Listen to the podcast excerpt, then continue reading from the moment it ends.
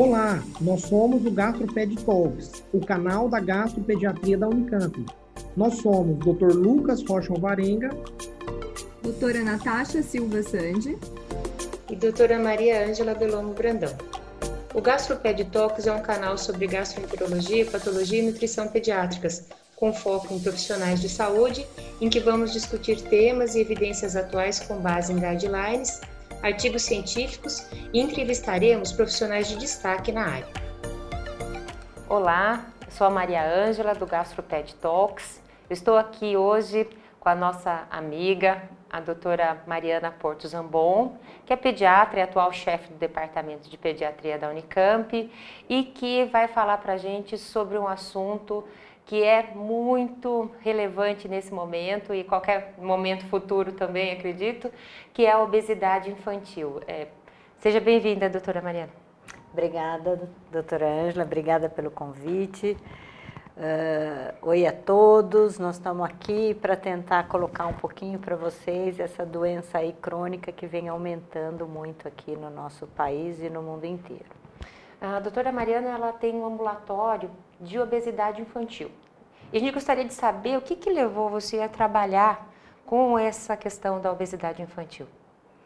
Então, na verdade, a obesidade infantil aumentou, não só infantil, mas adulta também, aumentou muito a partir dos anos 60, mas nas últimas décadas ela vem triplicando de uma forma assim muito acentuada. E há 15 anos atrás, junto com o pessoal da, aqui que trabalha na pediatria social, nós resolvemos montar esse ambulatório porque era uma dificuldade que a gente estava vendo que todos os pediatras estavam sentindo. Tá? É uma, uma doença que vem aumentando muito e, como a gente sabe, ela pode trazer vários problemas. Então, nós fomos tentar descobrir quais seriam esses problemas e o que estava causando para as nossas crianças. E dentro desses problemas, o que, que vocês mais encontraram de distúrbios metabólicos mais graves assim? Então, primeiro, quando a gente uh, uh, foi a, a analisar as crianças que chegavam aqui para nós, não podemos esquecer que a gente trabalha num hospital terciário, então todas as crianças são encaminhadas para nós. E o que nós descobrimos, primeiro, é que elas chegam muito acima do peso. Elas quando chegam, muito acima do peso. E como a gente sabe, a obesidade é uma doença crônica, multifatorial, que leva a períodos de melhora e piora, tá? Então tem épocas que você está gordinho e depois você não está mais gordinho, volta a ser gordinho. Então, só que ela evolui por muito tempo. E ela passa a ser considerada obesidade quando o tecido gorduroso passa a promover alterações, tanto no sistema imunológico, quanto no sistema metabólico, quanto no sistema psicossocial.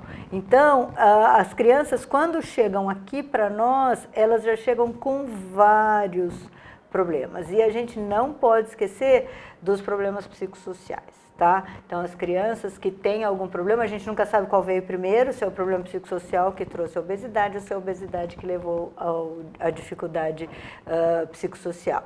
Essas são os mais frequentes. E depois nós vamos vendo aí os metabólicos, tá? E dentre os metabólicos, o que a gente mais tem visto é a hipertensão arterial. Então, lembrando que a gente, pediatra, não tem...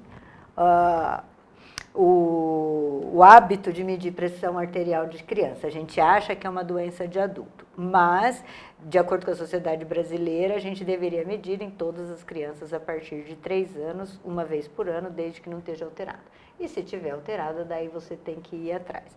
E nas nossas crianças, o que a gente mais vê é a hipertensão arterial. Então, na prática, a gente vê muito a busca dos problemas metabólicos, das dislipidemias, e os pediatras esquecendo de ver a pressão arterial. Então, o meu recado é não esqueçam de medir a pressão arterial. Lembrando que a pressão arterial é menor em criança e existem tabelas que você deve colocar para ver e uh, para saber se é pré-hipertensa, hipertensa grau 1 ou 2, tá? E outra coisa que é importante é que o diagnóstico de hipertensão arterial também não pode ser feito com uma medida só. Ela precisa de três medidas em dias alternados.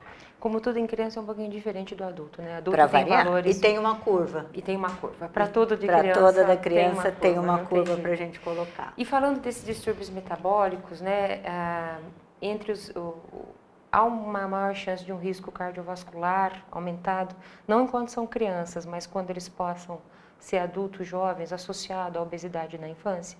Então, com certeza sim, né? Porque se, o que a gente sabe é que se eles já estão hipertensos, provavelmente esse coração já está sofrendo mais, já está sendo mais sobrecarregado. Outra coisa que eles têm é os distúrbios aí metabólicos de colesterol, triglicérides.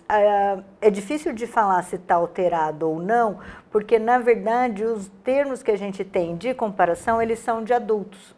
Então, a gente tem muito pouco estudo de valor de normalidade nesses, nesses exames laboratoriais. E o que a gente sabe, o que nós vimos num trabalho grande que nós fizemos aqui, é que você vai aumentando o, grau, o IMC da criança, ou o Z-score de IMC, você vai aumentando os níveis de colesterol e triglicéridos, não necessariamente chegando ao nível que eles consideram alterados e que indique tratamento, mas com certeza já está maior do que a criança que está considerada eutrófica. Então, isso é um parâmetro que a gente precisa levar em consideração. E provavelmente no futuro também. Outra coisa que eles têm é o diabetes, tá? Então, assim, a resistência insulínica é outro fator importante. E isso eu acho que vale a pena a gente deixar mais ou menos claro, porque a gente quer sempre dosar a insulina. A insulina é cara, difícil de ser avaliada, tá? E tem varia um pouco de laboratório para laboratório. Então a gente tem dificuldade de interpretação no exame. Outro dado que é significante é que a insulina é maior durante a adolescência. Isso é, então, como eles têm um aumento do IGF-1, eles vão crescer, eles precisam de mais insulina. Então, todos eles têm uma resistência insulínica durante a, a, a puberdade. Então, durante a puberdade, você pode usar, tem que usar critérios diferentes para o diagnóstico. E outra coisa que é provada na literatura também é que em criança e adolescente, não vale a pena tratar a resistência insulínica porque ele não impede que você evolua para o diabetes tipo 2. Então, só teria indicação de tratamento se o paciente desenvolvesse diabetes tipo 2. E daí sim você teria indicação. Ou diabetes tipo 1, mas em geral eles uh, fazem diagnóstico de diabetes tipo 2. E, relação... e, isso tem, tá? Já no adolescente já, já tem, tem, tá? Em relação à síndrome metabólica, na infância, os critérios são diferentes dos de adulto? Que essa questão da resistência à insulina tem tudo a ver com a questão da síndrome metabólica também, né?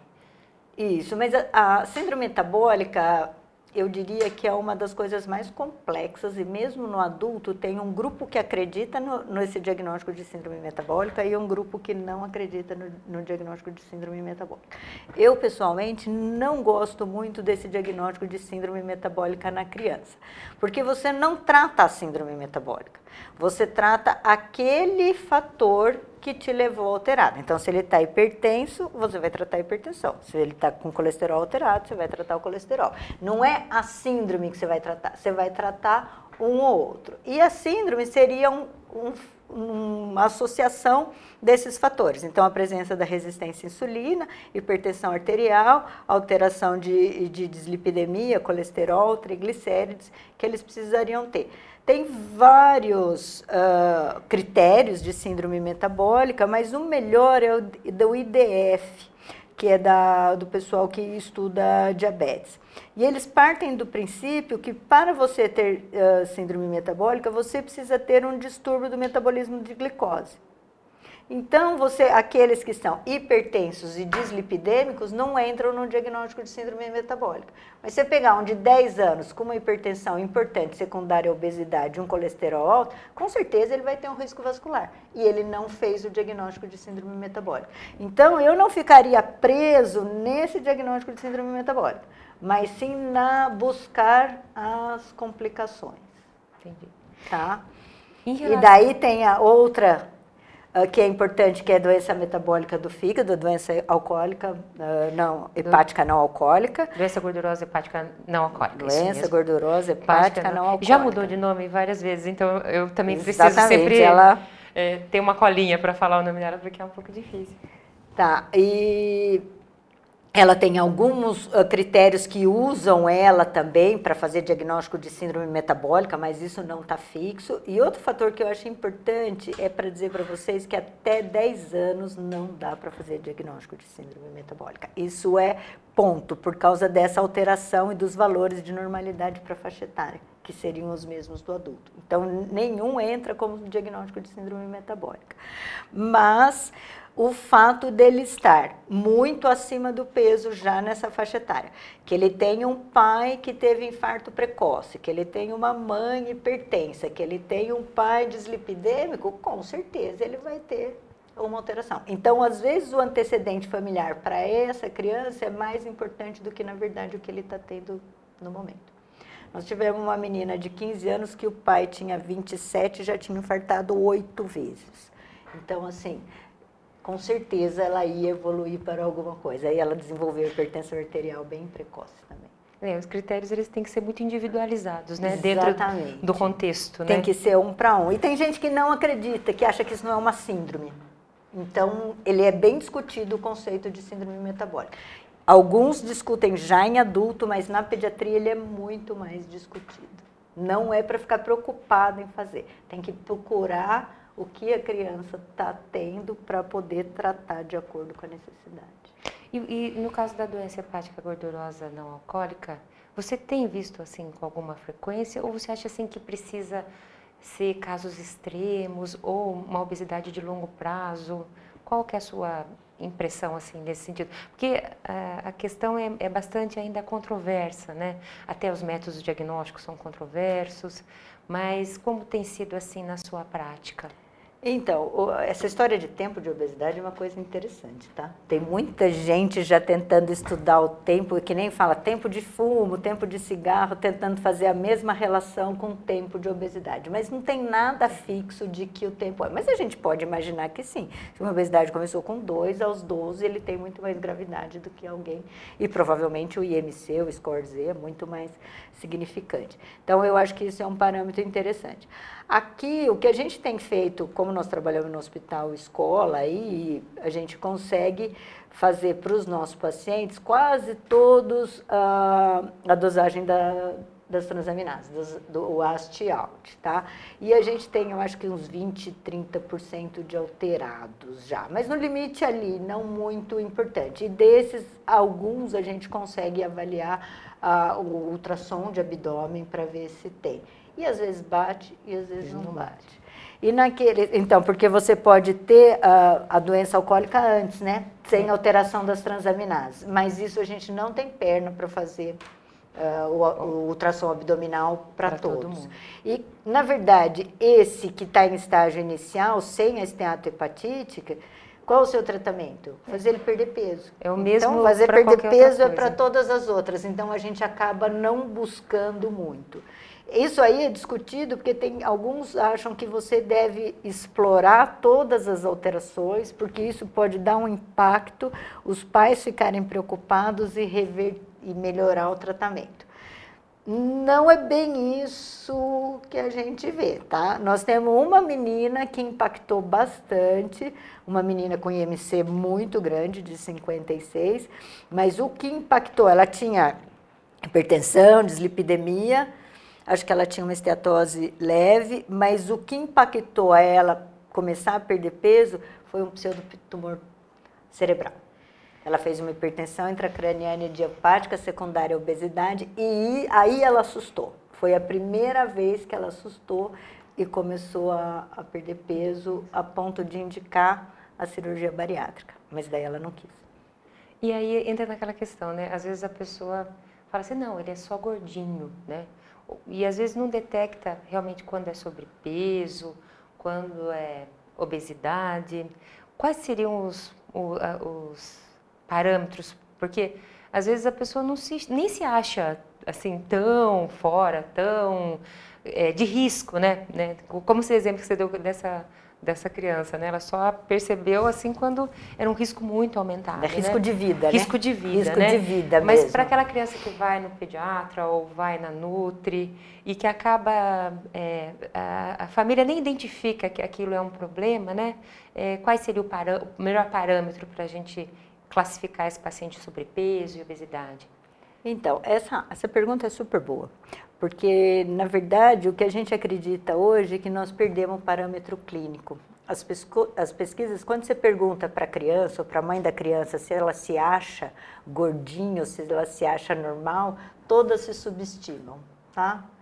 O adolescente também, tá? Então é uma coisa interessante. E o menino, às vezes, o contrário, ele, ele quer porque ele precisa ficar musculoso. Então ele se enxerga de uma forma diferente do que o critério, teoricamente, utiliza. Então isso é uma coisa importante. E é importante ver o familiar. Porque se a família toda é gordinha, se tiver um magrinho, eles ficam totalmente preocupados por causa de desnutrição.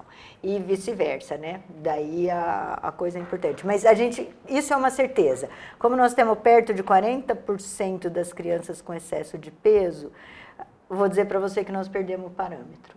E muitos ainda acham o, o gordinho mais bonitinho, mais saudável, e não é bem isso. E às vezes eu atendo uns no consultório que eles são normais, queixando que eles estão magrinhos. E daí você pesa, mede, faz o IMC, coloca eles na curva e eles estão no percentil 50. E eu brinco com eles, você está normal, eles é que estão gordinhos. Porque a gente acha hoje que a criança normal está desnutrida. E eu brinco que a curva de IMC, eu não sei se vocês conhecem, mas ela baixa, ela é os, os dois anos ela é mais alta, daí ela vai caindo e ela é mais baixa com seis, sete anos. Então, nessa idade, não pode ter barriga, tá, criançada? Não pode ter barriga. Tem barriga, tem excesso de peso. Entendi. E tá? que às vezes não é nem detectado nem pela família, nem pelo pediatra, passa meio que passa batido. Passa né? batido, porque como todo mundo tá, tá dentro, e eles crescem também, quando você ganha mais peso, o organismo tem um sistema de defesa, que é crescer.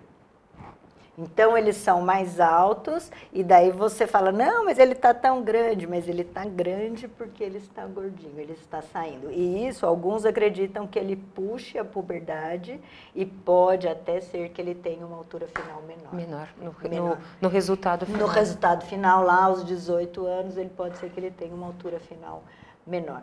Mas isso ainda está em estudos. Mas que ele adianta a puberdade, isso já, já é certeza. Então, as meninas que já têm um familiar propenso para ter uma uh, menarca precoce, associado a estar fora do peso, com IMC muito elevado, a mama aparece precocemente e todos esses. Quer dizer, uma conjunção de fatores que vai fazer com que a, a, a menarca mais, mais para frente. Entendi. E outra coisa que o tecido falando aí em, em, mama, os meninos, o tecido gorduroso acaba produzindo uma, mais estrógeno e a presença de uh, ginecomastia nos meninos é enorme e isso traz um problema para eles, assim, muito desagradável e é triste de ver, tá? E tem tecido mamário junto com o tecido gorduroso também. É. Mas é muito. É, é, é eu acho que, eu é acho que deve ser muito difícil mesmo, porque a questão do bullying deve. Daí aumenta pegar, todas. Potencializar muito essa questão do bullying. Já,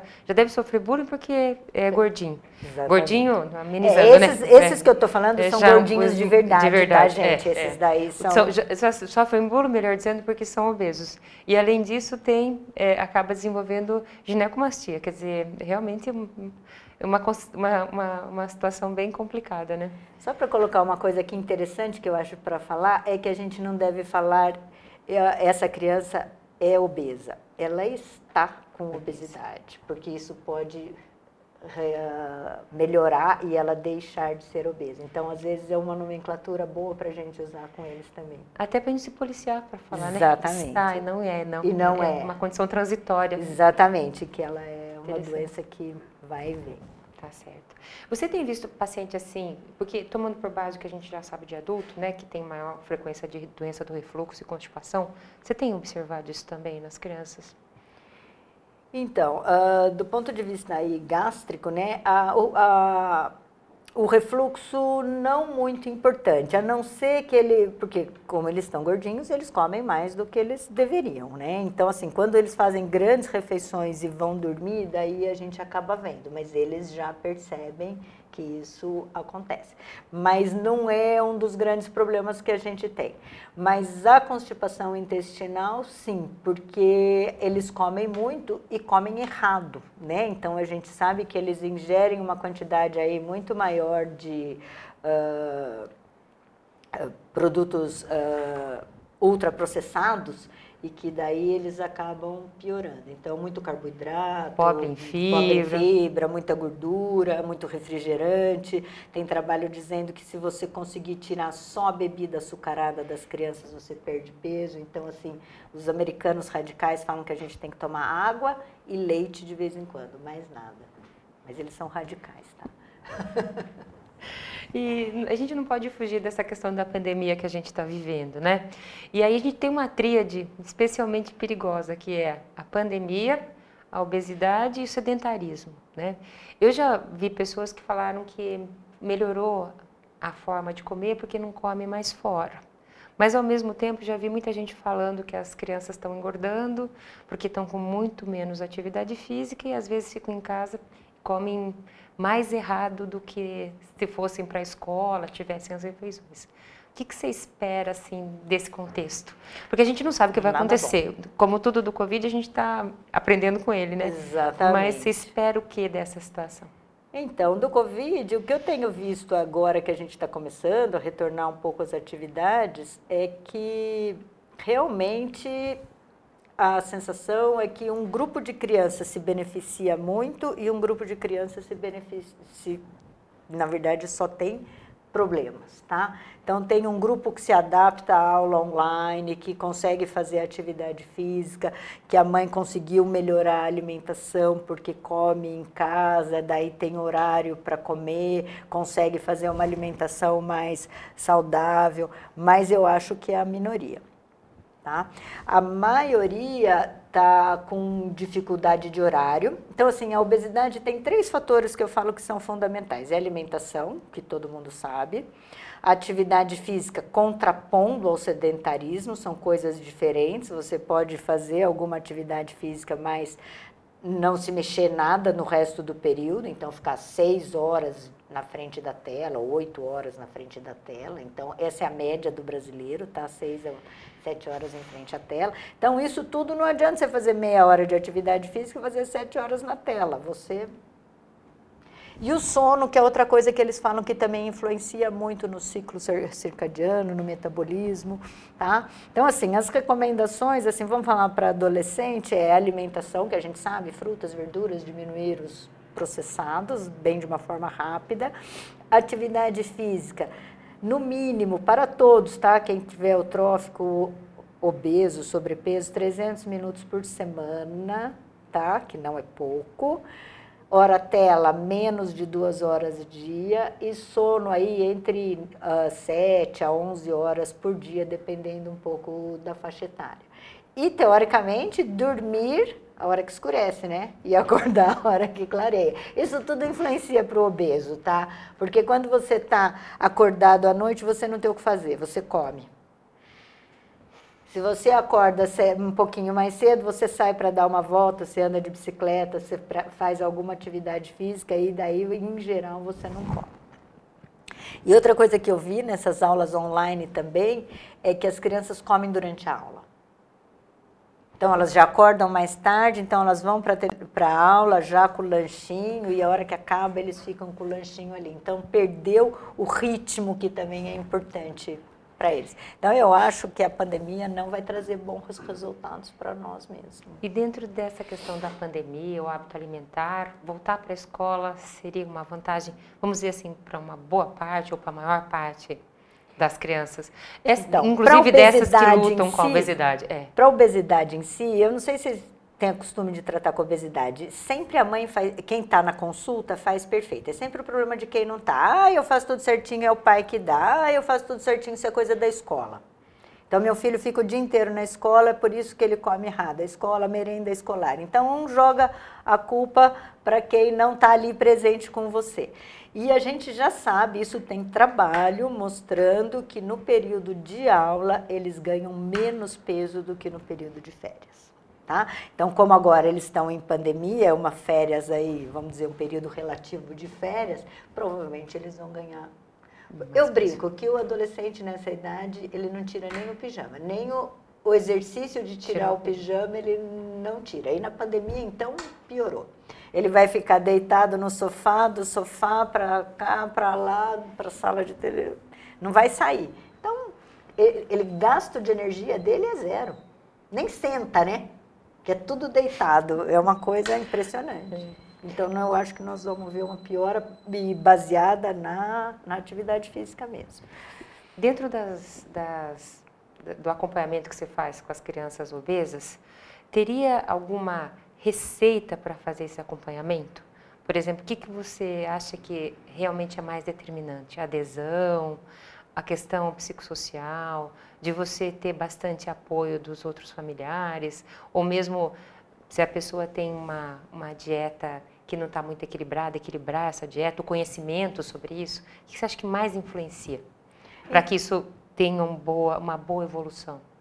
Então, quando a gente trabalha com criança, quanto menor em criança, uh, primeiro o pai e a própria criança precisam entender que a obesidade é uma doença e que vai trazer problema. A partir do momento que eles captam essa ideia, melhora muito. E é muito interessante que às vezes você fica um ano falando e eles não se preocupam, não mudam nada. E de repente eles falam, cai a ficha que a gente não sabe de onde é. Não sabe nem se foi a gente que conseguiu convencer ou se foi outra pessoa, mas é de uma hora para outra eles percebem que eles precisam e daí, quando eles aderem a uma mudança de hábito de vida, que a gente sabe que é isso, que é o difícil, agora que adere um, adere outro e adere outro. Mas outra coisa que a gente sabe também, quanto menor a criança, mais importante é o, exemplo dos pais, né? O pai come o bolo de chocolate e dá uma mexerica para a criança. Não, não, não tem, tem, como jeito, funcionar, né? Não tem jeito. Então, assim, e para atividade física também, né? O exemplo, se vai, vai brincar, vai brincar que eu estou aqui no, no videogame. Não, não vai acontecer. Então, a, a, os pais são importantes e esperar chegar o o time da criança, a hora que ela vai te acreditar. E tem uma coisa, tem uns que sim, tem outros que não. Gente, tratar a obesidade é jogar na loteria, tá? Chance zero, tá? Aqui e no mundo inteiro, tá? Os nossos números são parecidos com os números americanos. A gente melhora muito, muito, muito pouco. Lembrando para vocês que a gente só trabalha com os grandes obesos. As melhores respostas são nas crianças melhor, menores e a hora que você muda o padrão dela, que ela passa de eutrófico para sobrepeso, ou de sobrepeso para obeso, precocemente você tenta trazer ele de volta. Se você pegar essa mudança na curva, você consegue tratar. E às vezes antes de chegar na obesidade, se ele vinha no percentil 50, de repente ele entra no 75, traz ele para o 50 de novo, senão ele vai. E a hora que ele chega acima do 97, do 95, não traz ele de volta, tá? Não traz ele de volta. Pode, não tem medicação. As medicações são super discutidas na literatura, mas nenhuma está indicada. E a cirurgia bariátrica pula o, o, padrão, porque daí você só pode fazer naqueles que têm critérios de maior gravidade. Então, eles precisam estar tá obesos ou extremos, precisam ter alteração metabólica e daí você consegue uma perda aí de 30%, entre 20 e 30% de IMC. Só que isso para eles não traz no padrão do normal. Eles continuam obesos. Então nem a cirurgia bariátrica, que é o único que tem na literatura uma perda importante, traz ele para dentro da, da eutrofia. Isso é muito angustiante para nós. E se for trabalhar com esse obeso grave, fique contente. Se ele não amarrava o sapato, ele passe a amarrar o sapato, tá? Esse é um ponto positivo. Ele mudou alguma coisa ponto. Se você fixar peso e IMC, vai desistir logo de cara, porque eles não chegam lá. Então você está dizendo assim, tratar nesse ponto de obesidade, que já são a maioria dos casos que vêm para um hospital de referência, é bem complicado e que realmente o foco tem que estar tá ali na prevenção. Na Você prevenção. diria que a obesidade é uma doença prevenível, assim? Olha, é o meu sonho. É o meu sonho que ela seja prevenível, porque depois a gente não resolve. Então, assim, uh, eu acho que para pediatras, o, o, importante é usar as curvas de crescimento e a criança tem que manter o padrão dela. Gente, se ela nasceu no percentil 75 ou 85 e ela mantém o 85, esse é o percentil dela, deixe ela lá, não precisa mudar. Mas se ela nasceu, ela estava no 50, passou para o 75 para o 80, ela tem que voltar para o 50, ela está fora do dela. Então, essa pequena mudança que eu acho que é importante. E aquele que é o percentil 10, também começou a chegar no 50, atenção, o dele era o 10, né? ele não precisa chegar lá para se tornar um obeso. Então a gente vai usar o critério de diagnóstico, mas precisa ver o que está acontecendo com esse peso, com esse aumento aí rapidamente. E se a gente não prevenir, tratar, eu acho que nós não vamos. Tá? Então temos que tratar. E daí leite materno, todo mundo fala, transição dos alimentos, introdução adequada dos alimentos, mas isso é é, tipo, fazer o que tem que fazer, né? E deixar Os a criança hábitos, brincar, né? né? Os bons hábitos, né? E deixar brincar. Ninguém mais deixa a criança brincar, você concorda? Porque é. machuca, porque cai, porque... E, e, a verdade é que na pandemia, é, mesmo sair, encontrar outras crianças, isso dificultou pode, muito, né? A gente não pode, a gente, não pode, a gente nem pode recomendar isso. E, e, será que nesse ponto, aqueles aplicativos que falam de alimentação, porque o pessoal ficou tanto na tela que talvez é, usando os aplicativos de alimentação e de exercício. Isso poderia auxiliar, sim, principalmente então, nesse momento que é um momento que os bastante peculiar. falam é que adulto sim, adolescente é melhor e quando vai chegando na criança eles são um pouquinho mais difíceis de terem resultados. Basicamente, na minha opinião, é porque o aplicativo ainda não está adequado para a criança.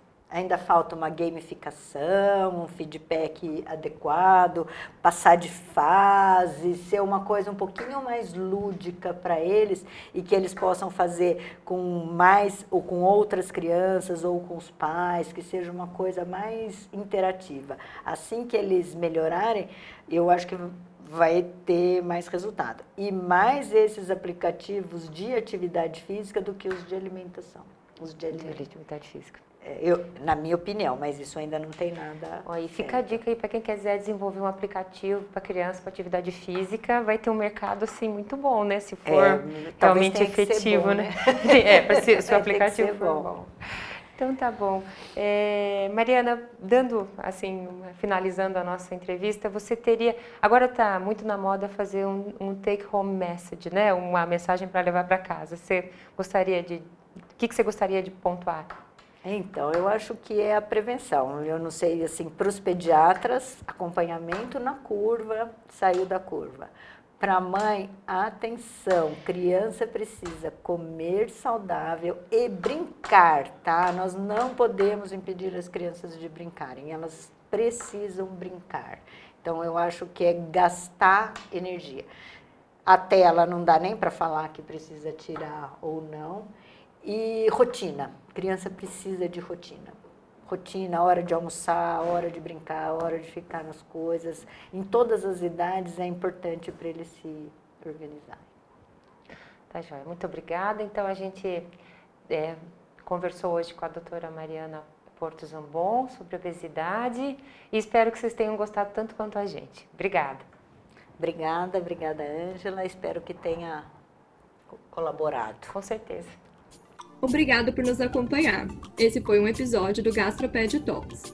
Estamos no Instagram, gastroped.talks, no YouTube, Gastroped Talks Unicamp, e também na forma de podcast. Até o próximo!